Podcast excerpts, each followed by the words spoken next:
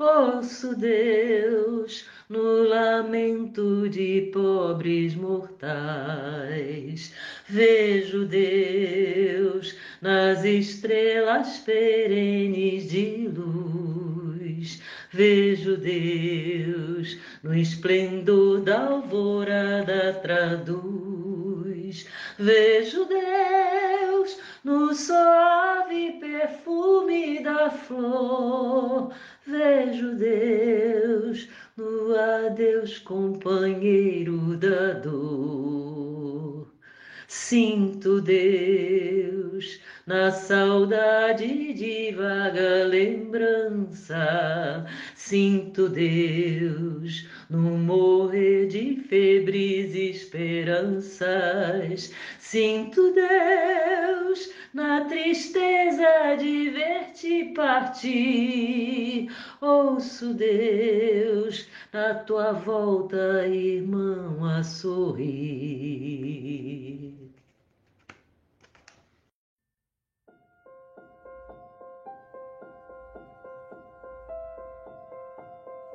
Bom dia, boa tarde, boa noite. Bom dia, boa tarde, boa noite, com muita alegria. Bom dia, boa tarde, boa noite a todos os amigos do Café com o Evangelho. Bom dia, boa tarde, boa noite. Então, bom dia, boa tarde, boa noite a todos e todas. Bom dia, boa tarde, boa noite. Mesmo que seja somente no bastidores, você ainda está ligado diretamente com Jesus. Opa, esse é o cartaz. Bom dia, boa tarde, boa noite. Aqui estamos em mais um café com o Evangelho Mundial. Meu corpo está doendo um pouquinho, porque hoje o professor lá da atividade física caprichou um pouco mais, mas tá bom. Hoje, dia 26 de outubro de 2022. Tá perto de armar a árvore de Natal, né, Silvio? Né, Mogas? Caramba, tá chegando o Natal.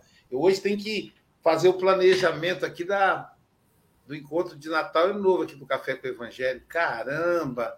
Diretamente de Seropé de Cassiri. Ela que é filha da cidade Carinho. A mulher que sabe tudo de Mangaubá. Silvia Maria Ruela de Freitas e a minha boca enche de água. Quartou com alegria e muitas borboletas. E muitas borboletas. Não sei se vocês perceberam, tem gente com muita borboleta. Sabe, Silvia, que uma, uma vez uma, o Jordano Bruno, eu, eu, quando eu fui fazer um dos, uma das cirurgias de implante, e enquanto o, médico fazia lá a cirurgia, o, o, o cirurgião dentista, Jordano Bruno me levou no mundo espiritual numa, numa colônia de, de asiáticos, acho que eram chineses, enfim, né, não, não, nada disso. No Tibete, me levou no Tibete. E lá estava um monte de monjas, menininhas, oito, nove anos, lá meditando. E aí sabia que era menininha, porque, como a gente conversou antes aqui, embora fossem carequinhas, a fisionomia mais delicada que a fisionomia do homem, né? Então eu percebi que eram menininhas. E do lado das menininhas estavam espíritos, mulheres, é, em tamanho adulto. E da, da cabeça dessas mulheres saía uma luz que ligava diretamente no útero das meninas. E aí eu perguntei ao Jordano, que é isso? Ele falou, elas estão treinando estão se preparando para uma mater, para maternidade na próxima encarnação. Elas vão reencarnar no Brasil ou em algum lugar que terão muitos filhos. Então, é, elas estão se preparando. E aí, de repente, aquelas mulheres que estavam é, orientando as menininhas começavam a dançar. E, e, elas tinham uma roupa parecendo um véu. Só que a, a maneira de dançar, o Pablo, pareciam borboletas. Os véus começavam a se movimentar como se fossem asas das borboletas. Aí agora lembrei. Essa foi uma imagem linda. E aí o, o, o eu escutei o dentista falando assim: eu acho que ele dormiu, ele deve estar bem longe, porque ele não está sentindo nada. Eu escutei assim ele falando, né? eu pensei, estou mesmo, em todo lugar muito bom. Né? Então, é muito bom, muito bom né? estar aqui no Evangelho, essa vida maravilhosa, sermos mulheres, homens, enfim, transexuais, o que importa é que somos espíritos imortais. E falando em espírito imortal, nós vamos ouvir hoje, agora a lição de hoje na voz da Silvia Freitas. Do livro Palavras de Vida Eterna pelo Espírito Emmanuel, psicografado por Chico Xavier, a lição 136, intitulada Na Vitória Real. Tem de bom ânimo, eu venci o mundo. Jesus, João, capítulo 16, versículo 33. É importante enumerar alguma das circunstâncias difíceis em que se encontrava Jesus quando asseverou perante os discípulos: Tem de bom ânimo, eu venci o mundo. Ele era alguém que, na conceituação do mundo, não passava de vencido vulgar. Sabia-se no momento de entrar em amarga solidão. Confessava que fora incompreendido pelos homens aos quais se propusera servir. Não ignorava que os adversários lhe haviam assaltado a comunidade de informação através de um amigo invigilante. Dirigia-se aos companheiros anunciando que eles próprios seriam dispersos. Falava sem rebuços da flagelação de que seria vítima. Via-se malquisto pela maioria, perseguido, traído. Não desconhecia que lhe envenenavam as intenções.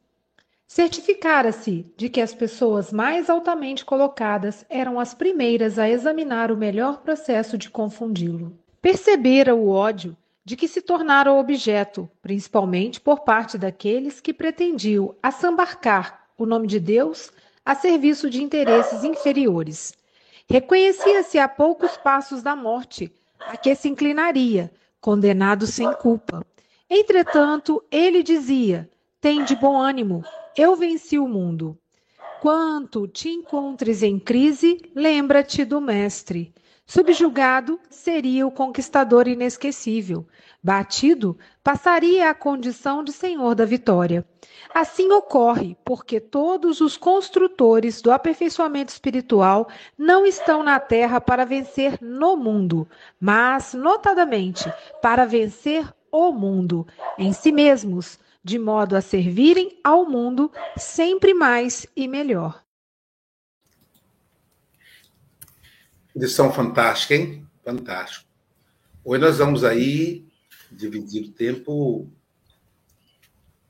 meditando a lição. A nossa companheira Carmen não pôde comparecer e vai ficar conosco aí. Tem que ser como tem que ser, né? É... A lição começa com a citação evangélica, né? Uma citação de João. E João, o Evangelho de João, ele tem uma característica peculiar. Ele é muito passional, muito afetuoso. João, ele, ele observa Jesus com olhar de amor, com olhar de paixão. Então ele percebe cada, cada passo de Jesus. E Emmanuel, ele tenta ele tenta caminhar no mesma, na mesma linha, no mesmo olhar do João. Esse, esse João amoroso que depois retorna como Francisco. Por isso que ele percebe Francisco de Assis tão passional, tão amoroso. É uma coisa que é do espírito. Ele já trazia isso mesmo antes de ser o Francisco, quando era ainda o João. É, E aí ele começa, tende, Jesus dizendo, né? Tende bom ânimo. É ânimo. A palavra ânimo deriva de ânima, que quer dizer alma. Ânima, em grego, é alma. Tem de bom ânimo. Tem de boa alma. E aí, esse bom aí, a gente pode interpretar de duas maneiras. Fazendo ser bom porque faz o bem, ser bom porque é a sua essência. Tem de bom ânimo, tem de boa alma. Saiba que você é forte. Podemos interpretar assim e podemos interpretar também assim: tem de bom ânimo, faça o bem, seja bom. Qualquer uma das, das interpretações, ou talvez as duas se completem. E aí ele continua, e Jesus continua: Eu venci o mundo. E é difícil, eu não, não, não consigo proferir essa frase. Eu venci o mundo. O meu amigo Geraldo Cruz, desencarnado, quando encarnado, eu me lembro que eu o procurei, era um médico extraordinário que tínhamos aqui no Espírito Santo, um mineiro, e eu sempre é, me aconselhava com ele, dialogava com ele. A gente sempre procura alguém né, que tenha mais experiência que a gente. E aí eu falei para ele, o Geraldo, seu Geraldo, eu estou sentindo algo diferente é que durante muito tempo, seu Geraldo, eu lutei muito para lidar com a minha sexualidade. A sexualidade era como, sabe, como um calor, sabe, um, um fogo que vinha e parecia que me consumia. Eu digo, não vou dar conta, meu Deus do céu, né? Então era um negócio. É, e, e pior que eu não posso dizer que é um negócio ruim, era um negócio que dava prazer para o espírito de terceira classe como eu. Né? Lá no, no avião tem primeira classe e a econômica. Eu sou, eu sou espírito da classe econômica, né? Então sou da terceira classe. Então aquele calor, aquele sentimento, aquela sensação, melhor dizendo, ela era prazerosa para mim.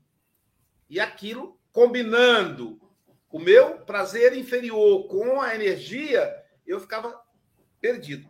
Mas eu perseverava, orando, trabalhando, prosseguindo, perseverando, né? É importante a gente perseverar. Eu sempre dizia assim: eu tinha um espelho para mim que era o seu Hugo Azevedo e Silva. Porque seu Hugo, quando eu conheci, quando eu fui membro da Federação Espírita, ele era vice-presidente da Federação Espírita aqui do Estado. Seu Hugo já era um um sessentão, mais ou menos, um coroa assim, igual eu, né? Já tinha 60, como diz o, o, o rapaz lá, o coroa do Corolla. Então, eu já tinha, ele tinha uns 60. E eu tinha uns 20 e poucos. Aí eu falava, ah, eu quero ser igual ao seu Hugo. Eu quero vencer essa etapa, passar a minha mocidade e chegar à terceira idade fiel à doutrina espírita. E por que, que eu dizia isso? Porque o seu Hugo tinha um Hugo pai, ele era Hugo filho. O Hugo pai tinha uns 80. Então, o seu Hugo foi da mocidade, foi da evangelização. Ele, ele trilhou todos os caminhos da doutrina espírita, até chegar à condição de vice-presidente da federação, já pelo terceiro mandato, quarto, era aquela voz de acalmar os ânimos da federativa. Então eu tinha esse espelho. Eu, eu, porque eu via meus amigos jovens se afastando. Ia fazer o mestrado e não voltava. Outro ia fazer o doutorado na França e aí tornava-se se ateu. Então eu falava, gente, eu não quero fazer isso, né? Eu quero fazer meu mestrado e fiz, né? quero tudo direitinho, mas não, quero fiel aí ao Espiritismo. Começava a minha trajetória como palestrante, e aí então, e aí fora essa toda, então isso me parecia muito perigoso quando vinha o calor da sexualidade da mocidade. E aí eu percebi que as coisas começaram a acalmar. Eu já conseguia ficar mais tranquilo. As investidas eram menores. Talvez até em função até de, do, do, dos, dos espíritos, companheiros do passado, que falaram: olha, vamos ter que acertar nossa vida, porque o Aloysio já acertou a dele, ou então, ó, vamos largar o Aloysio para lá, não sei. O fato é que a coisa estava bem melhor. E aí eu, eu fui procurar o Geraldo, o seu Geraldo. E falei para ele, seu Geraldo, eu estou me sentindo melhor. Você lembra que, a gente, que eu vim aqui algumas vezes conversar com o senhor sobre a questão da sexualidade. E agora, vou trocar aqui, só porque o númerozinho está na minha frente. E agora eu tô, me sinto melhor. Aí, seu Geraldo coçou a cabeça assim. Quando ele fazia isso, ele demorou um pouquinho. E quando ele fazia isso, eu sabia que é porque ele estava buscando evocação, ele estava evocando os espíritos. Era uma coisa bem sutil. Só quem conhecia ele sabia. Ele fazia assim, fazia assim com o braço. Aí ali, daqui a pouquinho, ele falava. E numa mediunidade, uma, eu nunca vi nada parecido, só mesmo Chico Xavier. Aí ele disse assim: Bom, meu filho, um recado do José Grosso. Opa! Enquanto não fechar a porta do seu caixão, caldo de galinha e vigilância nunca fizeram mal a ninguém. Eu disse, opa! Então eu achei interessante né, que a gente tem que ficar vigilante. E aí o, o caixão do Geraldo fechou, ele já concluiu. Agora o meu ainda está aberto lá, e se Deus quiser, ficará aberto por muitos, longos e longos anos. Eu e o Chico Moga já combinamos, com 150 anos, eu disse, ô Chico! Ele disse, ô Luiz, meu amigo, quantos anos, né? Então, o caixão está com a porta aberta e vai ficar aberta, e ninguém se atreva a fechar. Viu, Água? Você que é mais novinha, viu, viu, Pablo? Você que é novinho, não vai querer fechar a porta do caixão, estou brincando. Então, é, é essa frase de Jesus, eu venci o mundo, essa eu não posso me atrever a dizer. Somente quando eu concluir ele tinha autoridade para dizer, porque era o governador, é o governador do planeta Terra. Silvia? É muito interessante, né, Luiz? Já desde o título, porque se a gente pega assim, ó, na vitória real, então é sinal que podem ter vitórias ilusórias, fictícias, né? Falsas, e acho que é para isso que Emmanuel quer chamar a nossa atenção, né? Que quando ele fala é, que Jesus foi alguém que, na conceituação do mundo, é, não passava de vencido vulgar. Então, é, vencer o mundo é muito diferente de vencer no mundo, né? E vencer o mundo se caracteriza essa vitória real, e vencer no mundo pode ser essa vitória ilusória, né? Que a gente acha que está fazendo grandes coisas e na realidade está se complicando, né? É, então é bastante interessante porque Emmanuel vem traçando para a gente de quando foi que Jesus falou isso, né? E Jesus estava muito atento ao cenário que estava, né, que o rodeava, amigos, né, os mais íntimos, né? negaram, traíram, abandonaram. E ele sabia de tudo isso, né? E mesmo assim, qual foi a postura dele? Manteve-se, claro, né? Fiel, fiel à, sua proposta, fiel como ele e o pai eram um, um, né? De tanta sintonia, de tanto é, trilhar naquilo que é o correto a se fazer, né? Então, a gente pode, às vezes, estar tá vivenciando situações bastante complicadas, né? Sim, respeitando as proporções, né? Mas às vezes a gente enfrenta grandes desafios e talvez esses sejam os momentos assim mais oportunos para a gente ficar atento, né? Como, como disse aí a recomendação do José Grosso, né? Causa de galinha, vigilância, não faz mal para ninguém. exatamente por isso, porque às vezes situações vão acontecer e às vezes a gente pode cair. E Jesus não se manteve ali fiel, vencendo o mundo, né? E outra coisa que me chamou bastante atenção é que é, Emmanuel fala para vencer o mundo em si mesmos. Né? Que é a história do Aloysio aí que nos ilustra isso muito bem. É, o que que me o que que povoa o meu mundo interno que me tira dessa rota que eu me proponho a ser uma boa pessoa, a ser uma boa cristã, a domar as minhas más inclinações, né? A, os esforços que eu faço para ser uma pessoa melhor, para cultivar as virtudes, que são essa bagagem da verdadeira vida, que é o que vai me acompanhar.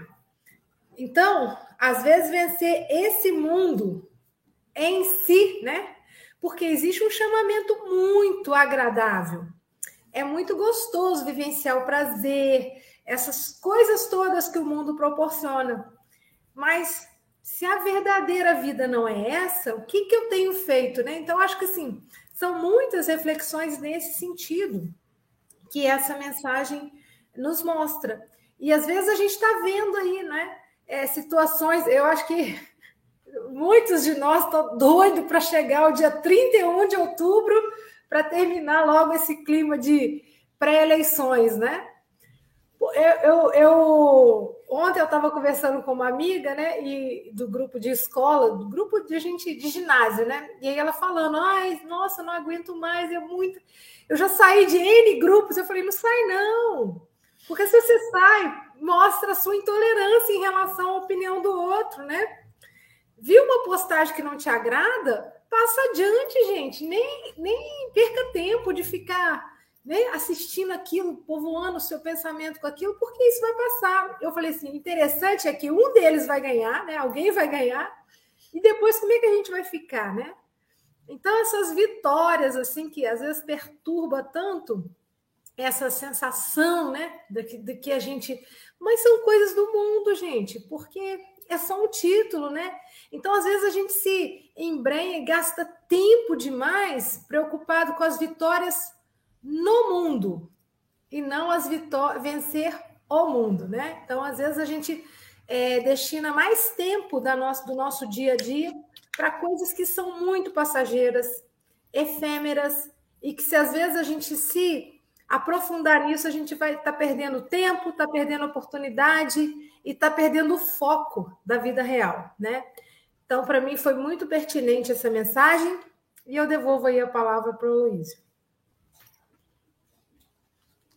Vamos ouvir agora o nosso querido poeta Francisco Boa, comentarista poeta, né? É, antes de mais, bom dia, boa tarde, boa noite, caros irmãos. Eu vou começar com a quadrinha que eu aqui tenho. Acreditar na vitória real é conseguir vencer o mundo, expondo de forma natural Jesus e o seu ensino fecundo. É, é o ensino fecundo de Jesus leva-nos a vencer o mundo. A Silvia já aqui disse e já referiu, uh, e eu acho que uh, o texto no final uh, diz, tem uma frase que eu acho que é muito interessante. Os construtores do aperfeiçoamento espiritual não estão na Terra para vencer no mundo. Ou seja, que construtores é que nós tivemos aqui para o aperfeiçoamento espiritual? Tivemos Gandhi, por exemplo. Ele não venceu no mundo, ele venceu o mundo. Uh, tivemos a irmã, a irmã Teresa de Calcutá, a irmã Madre Teresa de Calcutá, uh, também venceu o mundo e não venceu no mundo, porque temos vários vencedores no mundo. São aqueles vencedores no mundo, na, na, na, parte material, não é? Aquelas conquistas materiais que se consegue uh, e as pessoas dizem assim: ah, aquela pessoa venceu no mundo, foi uma vencedora. Mas para chegar a vencedora, o que é que ele fez? O que é que essa pessoa fez? Espezinhou todos e mais alguns uh, e conseguiu obter o que? Conquistas materiais, essencialmente conquistas materiais. E ele foi um vencedor no mundo, foi no mundo físico, mas é, do que é que aquilo resultou? Não resultou em praticamente nada. Os vencedores, aqueles que venceram o mundo, ainda agora são falados. ainda agora são recordados, ainda agora são imitados por muitos, uh, e, e, o maior vencedor, uh, o, maior, o que venceu o mundo da melhor maneira foi Jesus, que ainda agora estamos a tentar uh, imitá-lo, estamos a tentar segui-lo. Uh, porque aqueles que venceram materialmente são seguidos pelos materialistas uh, e é quando são seguidos, é? e de uma forma sempre egoística, não é? e é assim, isto não haverá muito a dizer, há, há que fazer, é? Há que fazer, há que tentar seguir, há que tentar ser sempre, construir sempre um pouco melhor, porque isto, isto é um defeito, uma, um defeito da, da, da raça humana, é nós temos filhos, é assim, e uh, a tendência é que os nossos filhos vençam no mundo, não é? O que é que tu tens que ser? Tens que ser médico, tens que ser engenheiro. Para quê? Para venceres no mundo. Mas vencer o mundo, uh, possivelmente, é dizer a um filho: olha, uh, podes não ser um vencedor, o objetivo não é esse, mas sejas uma boa pessoa, uma pessoa que ajuda o próximo, que que seja bondosa, eh, que seja atento para com eh, as fraquezas do teu da pessoa que está que esteja próxima, aí sim, aí sim serás um grande vencedor. E essa e essa vitória não é uma vitória física, não é uma vitória no mundo, é uma vitória do seu mundo interior, não é? Que acaba por ser a vitória real, não é? Que aqui Emmanuel diz bem, é bem, é bem explícito, na vitória real. Essa é a vitória real. Eu, antes da doutrina espírita, o que é que, o que, é que eu diria, diria aos meus filhos? Se alguém te bater, bate duas vezes mais, com mais força, porque assim não te vai bater. Se tiveres que, se tiveres que tirar um curso, tens de tirar um curso que seja um curso que te dê dinheiro, te dê. Uh, te dê felicidade, entre aspas, não é? segurança, e essa segurança é na, na obtenção dessas vitórias, essas vitórias que são importantes. Engraçado que entrei na doutrina espírita. Ah, e outra coisa que eu cheguei a dizer ao Fábio, assim, assim filho, tu tens que estudar. Isto antes de eu ser espírita. Tens que estudar. Tu não queres ser caixa de supermercado. Vejam bem a estupidez. Eu olho para trás e digo assim: meu Deus, aquilo que eu dizia. E ele, há uns tempos atrás, disse: Ó oh, pai, e se eu arranjar uma namorada que, que, for, que seja caixa de supermercado? Eu, eu diria, antes de ser espírito, assim: ah, não penses numa coisa dessas. Arranja uma pessoa que tenha um curso e que seja inteligente. E, que...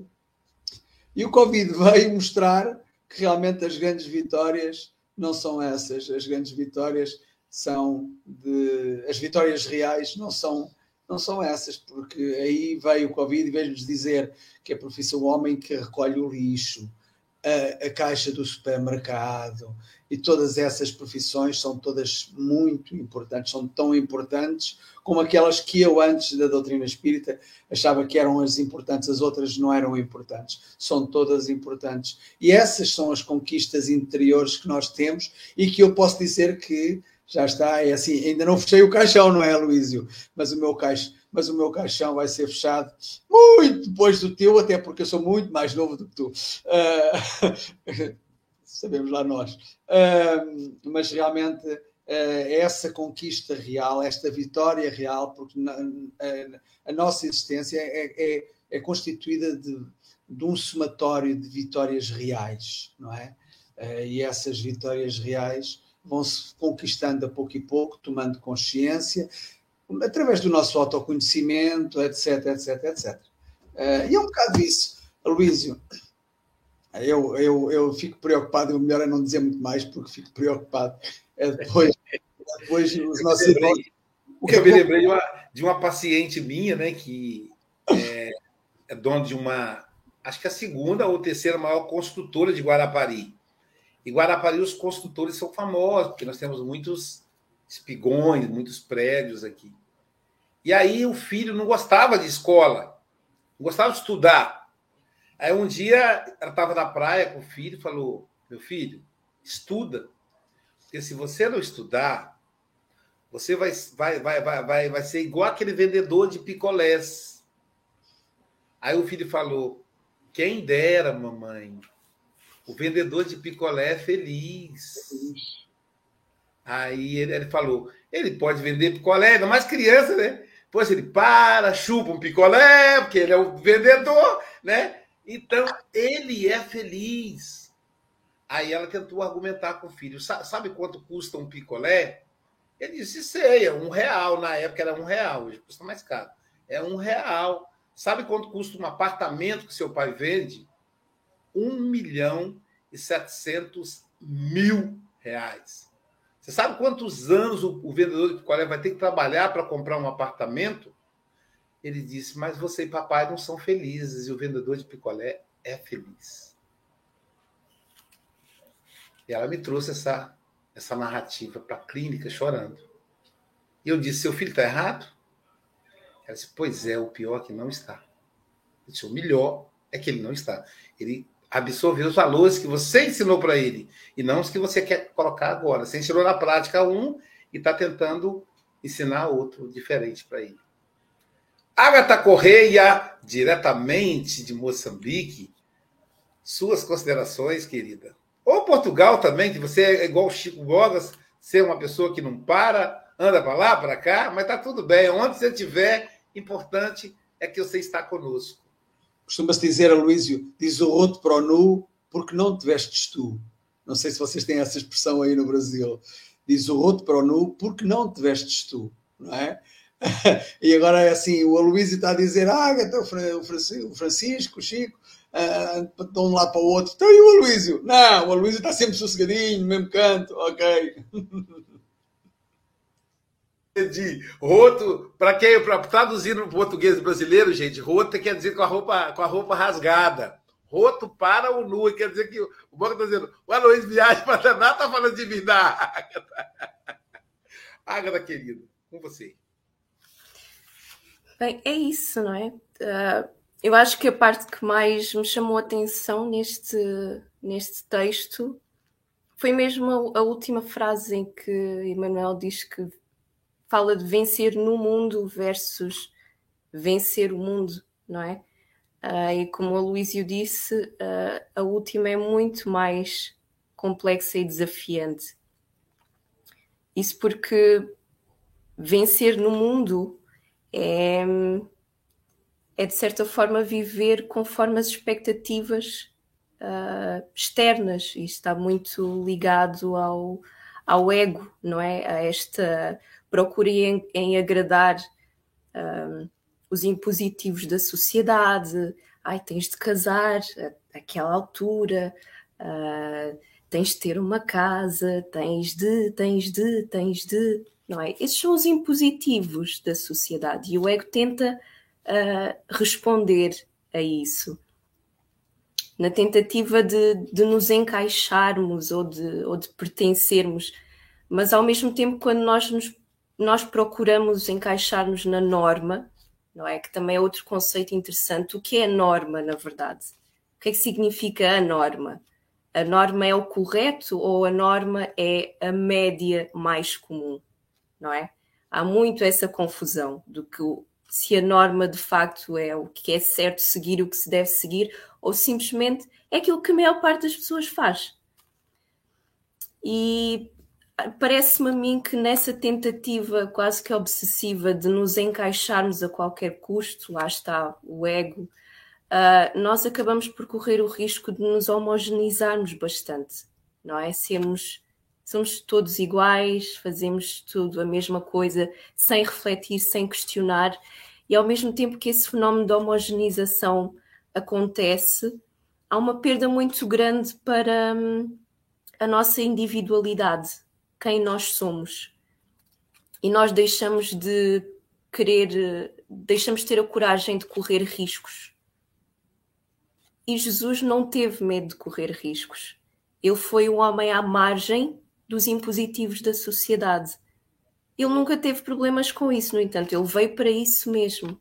Ele viveu sob as suas regras, as suas novas regras, que eram regras refletidas, que eram regras pensadas E se há uma coisa que nós uh, temos de assumir sobre Jesus, é que ele era uma pessoa, foi uma pessoa única. Quer nós acreditemos na vida após a morte, sejamos espíritas ou não, mas ele ainda existe na memória coletiva porque ele foi uma pessoa única e não teve medo de o ser. Ele não esteve preocupado com os impositivos da sociedade. E, e na verdade, eu vejo, eh, se nós vimos relatos de, de pessoas que venceram no mundo, seja lá em que nível for, no final da sua vida, eles ainda assim se questionam. Uh, e se as coisas tivessem sido diferentes? E se eu não tivesse uh, gastado tanto tempo uh, a ter, a alcançar, como é que teria sido as coisas? Existe tanta coisa que eu faria diferente, não é? E então nós perguntamos, na verdade, essas pessoas questionam quem é que eu sou de verdade? Eu sou aquilo que eu tenho? Eu sou o estatuto que eu alcancei? Ou sem essas coisas todas, quem é que eu seria? Isso é uma coisa que eu me pergunto várias vezes, não é? Eu tenho, tenho orgulho em ter poucos, mas bons amigos. Uh, porque são, são os amigos que gostam de mim, independentemente daquilo que eu tenho, independentemente do estatuto que eu possuo. E, e, espero continuar a ter essas pessoas à minha volta, independentemente de eu chegar longe ou não na, na vida. Mas ter essas pessoas que, que me valorizam acima de tudo por quem eu sou.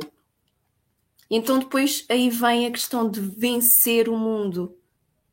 Não é? Em primeiro lugar, vencer no mundo é sabermos quem nós somos. Em primeiro lugar. E essa é a parte mais desafiante. Normalmente nós somos aquilo, aquilo que nos dizem que nós devemos ser.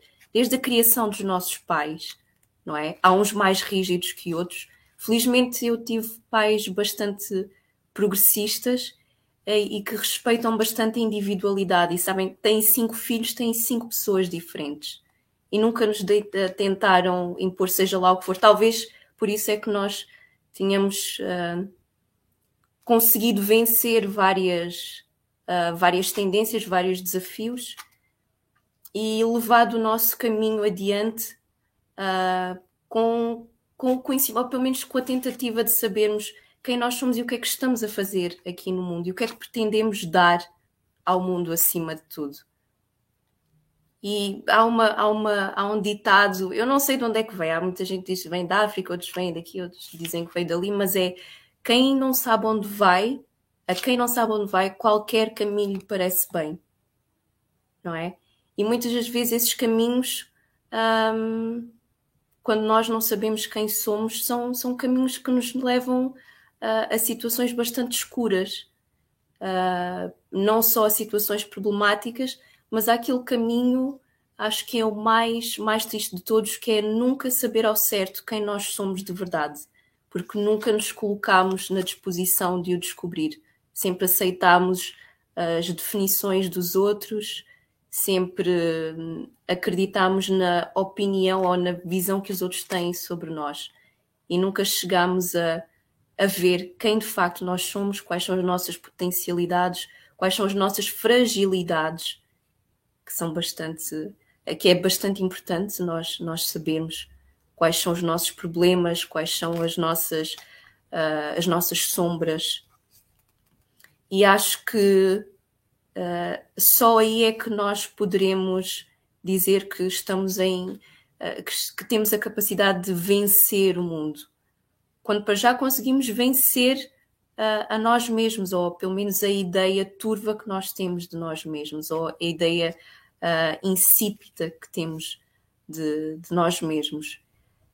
Então, acima de tudo, acho que vencer o mundo é uh, termos a, a, coragem e o discernimento de não, não esperarmos pela validação alheia nem que muitas vezes essa validação olha, seja da nossa família, porque muitas das vezes começa aí, não é? Um, então é isso. É, é, no fundo é vivermos em plena liberdade, não a liberdade que nós uh, nós falamos muito a termos políticos, não é? Ah, eu quero liberdade. Mas liberdade para fazer o quê? Se nem sequer sabemos quem nós somos. Eu acho que a verdadeira, o verdadeiro vencer o mundo é termos a liberdade de sermos como verdadeiramente somos. É isso, obrigada. Obrigado, Agatha. Silvia, a vinheta. O Pablo, hein? Lindas borboletas azuis e douradas, brancas e pretas por Deus matizadas, lindas borboletas em bandos ao léu, me levem suas asas, belezas do céu. Caramba! É por isso que ele é criativo, porque ele tem a liberdade de voar como uma borboleta. Grande artista Web Design Pablo Medina, suas considerações. Gostou do web design? Eu adoro essa palavra. É a única que eu sei falar em inglês. Bom dia a todos e todas. Boa tarde para o pessoal que está em Portugal, né, Europa. É... Que linda a música, né? Fiquei emocionado, Silvia.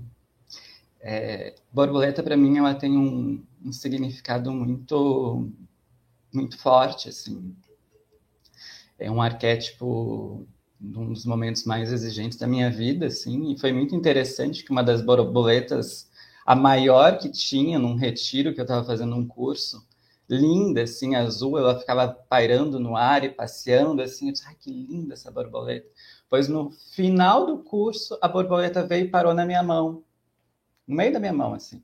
E aí todo mundo ficou olhando, assim, e, e foi um, um, é um marcador emocional para mim muito grande, porque era um curso de biopsicologia, em que traz mesmo a questão da psicologia, mas também com aplicação direta no nosso corpo, a resposta também bioquímica que o nosso corpo tem.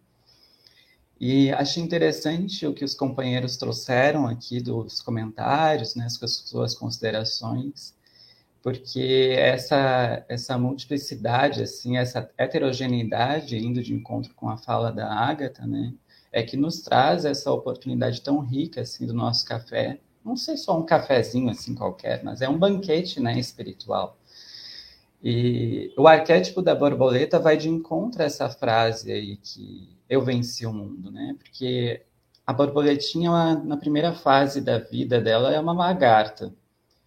E reconhece na sua pequenez, na sua dificuldade, mas trabalha incessantemente até atingir o objetivo da crisálida. Depois que ela se transforma efetivamente numa crisálida, tecendo o seu próprio casulo, aí sim ela pode sair desse casulo, do período em que ela fica ali inserida nesse casulo, para bater asas e voar.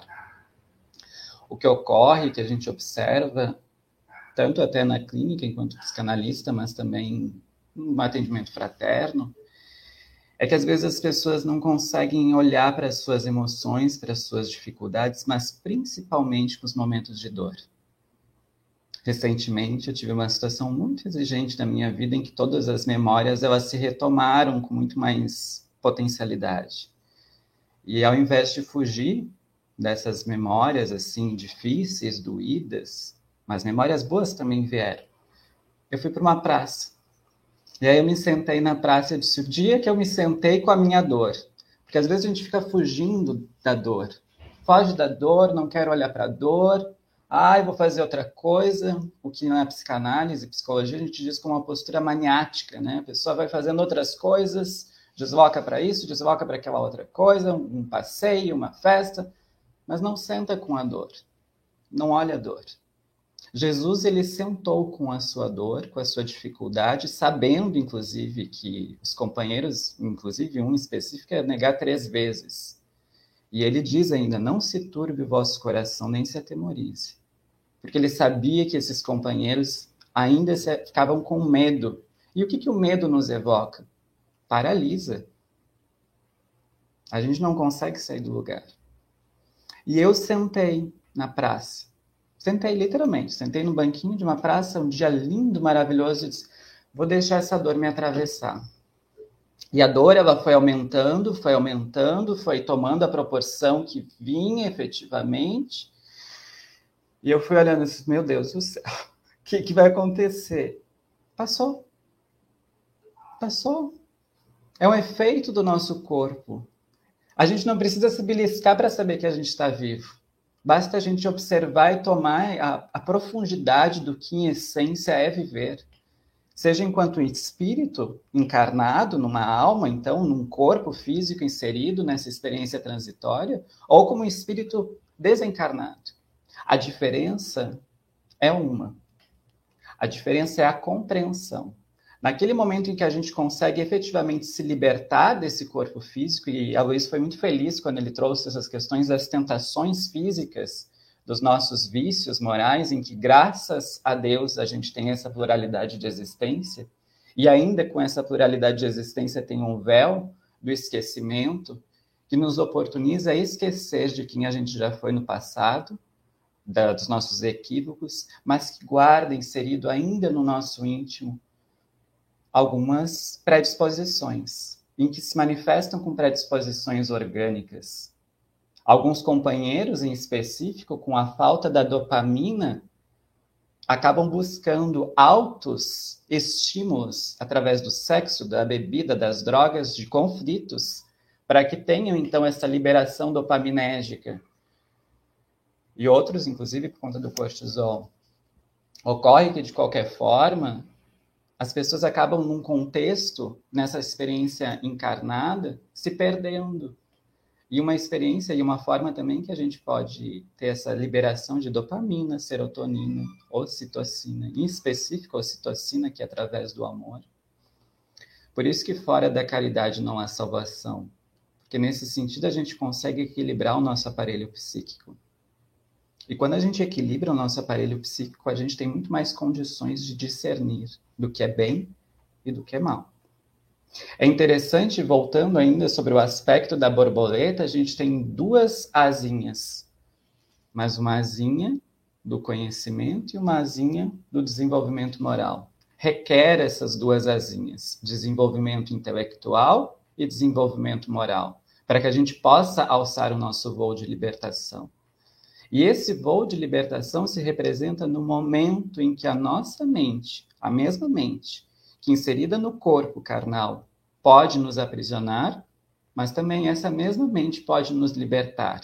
Basta a gente observar e identificar com muita, olhando essa tessitura desse casulo que está sendo feito naquele momento. O que está acontecendo agora? Qual que é o alinhavo que está sendo passado nesse momento? E assim, com essa profundidade, olhos de ver e ouvidos de ouvir, na essência na perfeição, até mesmo na imperfeição, na dor, na dificuldade, na desilusão, nos momentos mais afetivos, talvez, tens também a oportunidade de se libertar, de se revigorar e retornar à pátria espiritual. O arquétipo da borboleta, ainda, a gente pode pensar sobre um outro aspecto. Não só sobre o aspecto da liberdade, não só com o aspecto da beleza, não só com essas outras questões do ciclo, da simbologia, mas também nos, nos mostra esse processo da evolução, em que a gente, inserido nesse contexto carnal, a gente tem essa oportunidade de transformar incessantemente essa metamorfose. Aí eu lembro de Raul, acho que é Raul Seixas, né? Eu prefiro ser essa metamorfose ambulante, né? do que ter aquela velha opinião formada sobre tudo. A gente aqui no café, a gente tem um arquétipo da xícara. Uma xícara que pode estar cheia, uma xícara que pode estar vazia. Mas eu tenho certeza, e eu vou, vou ser bem enlouquecido agora dizer, eu tenho certeza que todo dia a nossa xícara está vazia. Sabe por quê? Porque a cada dia a gente toma e recebe nessa xícara informações diferentes. E que por mais que talvez a gente saiba que já está com a xícara cheia, a gente aprende no encontro que a gente possa se colocar como uma xícara vazia a todo instante da nossa vida e olhar com muita atenção no detalhe, com muita atenção que Jesus bate na porta várias vezes para entrar na nossa casa. Seja pedindo através de alguém nos pedindo auxílio, seja através de algum amigo, de algum familiar. São várias oportunidades que Jesus está muito mais próximo de nós. Mas a gente precisa deixar Jesus entrar na nossa casa. A gente precisa receber Jesus e não olhar como um espírito puro distante de nós, mas muito mais presente na nossa vida. Um beijo no coração de vocês e é um prazer estar com vocês. Obrigado, Pablo. Então, aproveitando aí a fala do Pablo, vou mostrar para vocês aqui a produção artística do Pablo. O pessoal está perguntando aí sobre a minha agenda em Curitiba. No sábado, dia 5 de novembro, vou fazer uma palestra na Associação NAI, de Assistência e Estudos Espíritas. No domingo, depois do café Joana, vai ser tudo feito na, na Sociedade Espírita, né? Vou começar às oito, fazendo um café com o Evangelho, com os companheiros. Depois às nove, Joana de Anjos. E às dez, uma palestra, na, que, é, que é o horário tradicional deles lá, né? Na Sociedade Espírita Os Mensageiros. Fica na rua Engenheiro Rebouças, em Curitiba, lá no centro de Curitiba. E às sete horas da noite do domingo, encerrando a minha agenda em Curitiba, vou fazer a palestra na BAI, Beneficência Assistencial Espírita, Rua Canoinhas 97, Barreirinha, Curitiba, Paraná. E daqui a pouquinho, eu até tava, ia combinar com o Moga, esqueci de combinar antes dos bastidores, mas agora a Rosa Maria está na mansão do caminho, então tem que sair sempre é, 10 minutos antes. É, então, a, a partir na sexta-feira vai ser o Mogas vai fazer essa parte aqui. E a, vamos lá. Agora, às 9 horas, teremos a Rosa Maria Pérez, da Espanha. Ela vai falar para nós no Café com o Evangelho em espanhol e el adúltero. A gente fala da adúltera e o adúltero e mais tarde ainda, no almoço, né?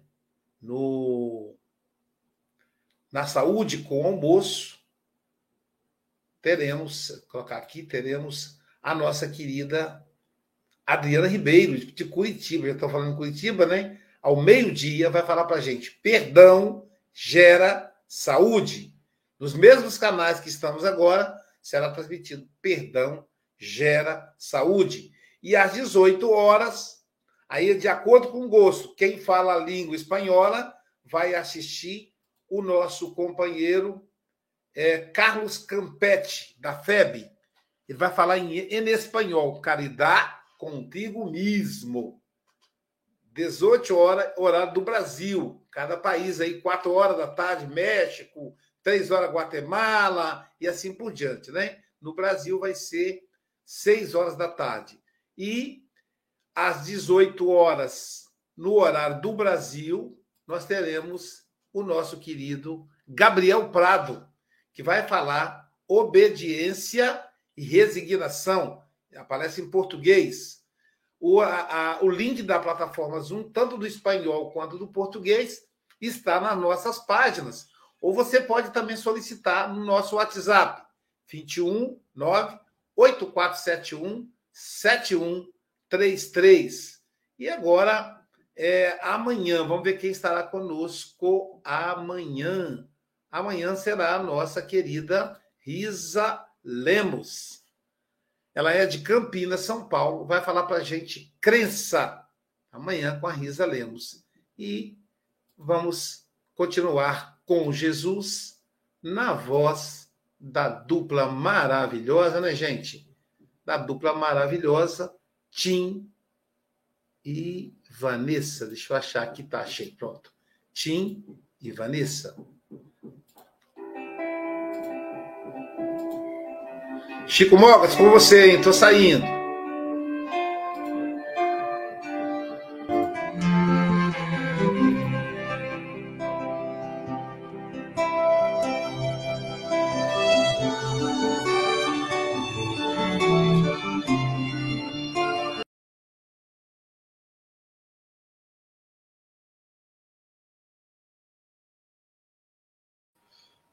Já é a segunda vez que o Luís prega-nos esta partida, deixa o, o, o, docezinho e a seguir sai, mas desliga tudo. Caros irmãos, é, é, o direto tem estas coisas maravilhosas que eu acho que é, são estas coisas que nos fazem sorrir e nos fazem, é, nos tornam mais alegres.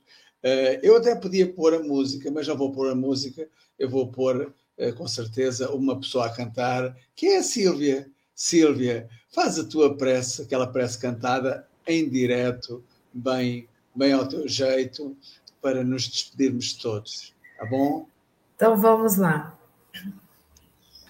Como estiveres, te guarde, como penses, Deus te use, onde te encontres, Deus te ilumine, com quem estejas, Deus te guie. No que fizeres, Deus te ampare, e em todos seus passos, Deus te abençoe. Que Deus abençoe a todos nós. Graças a Deus.